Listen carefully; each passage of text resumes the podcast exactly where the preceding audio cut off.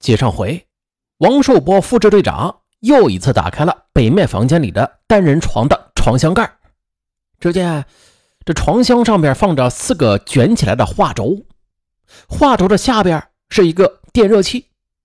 王寿波把上面的东西啊就都拿出来，用手往下这么一扒拉，哎，就触摸到了一个冰冷的硬物。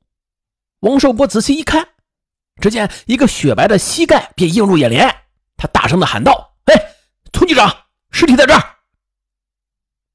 这是一具年轻的尸体，死者身穿短裤，脚上穿着旅游鞋，双脚被捆啤酒的塑料绳给捆绑着，双手也被塑料胶带给封缠着，整个尸体被装在一个特制的大塑料袋里，脸朝下蜷曲在床箱内。警方分析，从两个受害者，一个没穿鞋，一个穿鞋来分析，证明没穿鞋的受害人是先进屋的，啊，刚脱鞋，还没有来得及换上拖鞋呢。穿鞋的受害者还没有来得及脱鞋，就遇到了歹徒。由此看来，应该是歹徒尾随着两个受害人进来作案的。捆啤酒的塑料绳和塑料袋应该就是就地取材。经检验，这两具尸体颈部均有掐痕，膝盖处有皮下淤血以及表皮擦伤。李哲志这口腔黏膜有损伤，李顿友的手上有不太明显的抵抗伤。技术人员就此分析认为，这凶手抢劫杀人时啊，曾经捆绑被害人手脚啊，威逼被害人下跪，采用掐脖子。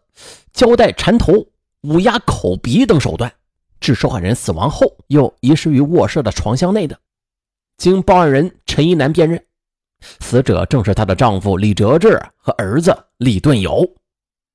被害人李哲志，韩国人，五十二岁；被害人李顿友，李哲志的儿子，二十一岁，北京某大学经济管理系的大三学生。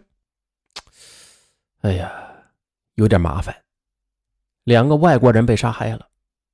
像这种事，不管在哪个国家呀，处理起来都挺麻烦的。丛培浩马上把情况向市公安局局长任学增和省公安厅做了汇报。北京当时正值非典疫情高峰时期，人们谈非色变，因为李顿友是从北京疫区来的，是不是非典还不清楚呢？这时间不允许再等待和犹豫了。为了尽快确定被害人的死因，就是非典也得解剖。于是，四名法医和两名技术人员便身着防护服，冒着被传染非典的危险，进行了尸体解剖和技术鉴定。法医经过检验，李顿有的尸体的肺部有积水特征，啊，具有非典的症状。按照有关部门规定吧，只好按照非典病人处理了尸体，并且按照有关规定，立刻对参加尸体解剖的四名法医和两名技术人员进行了隔离。坏了，这原本警力就不足，现在呢，又是隔离了六位技术主力人员，这就给专案组的侦查工作带来了难以想象的困难。不过好在，鉴定结果很快就出来了，两名被害人均是。机械性窒息死亡。整体来看吧，凶手作案时这现场翻动不大，作案之后又对现场进行了细致的清理。陈一楠对室内的财物进行了清点，现场被劫小灵通电话一部，手机一部，照相机一部，韩国产的薄棉被两床，以及四万三千元人民币等财物。技术人员大失所望。因为从案发现场上是未能提取到任何有价值的痕迹和物证，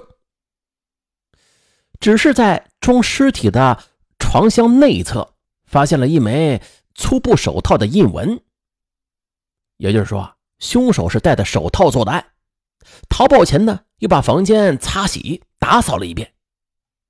还有女主人陈一楠回来之后，又是清扫了一遍。这小保姆又帮着用抹布擦了一遍，整个现场已经被严重的破坏了。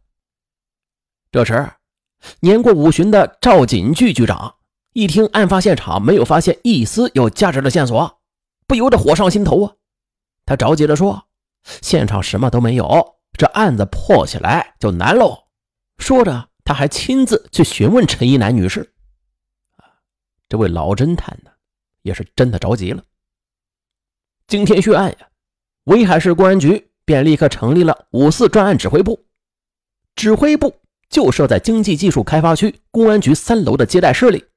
指挥部当即发出了五条命令：一是封死所有卡点，全市十七处卡点，对出城的可疑人员进行详细的审查；二是交巡警对所有的出租车司机进行访问；三是全市集中行动，对案发后离开威海的可疑人员进行摸排调查；四是全市各级公安机关。对本辖区有抢劫前科的刑事释放人员、刑事嫌疑人员和负案在逃人员，逐人摸排。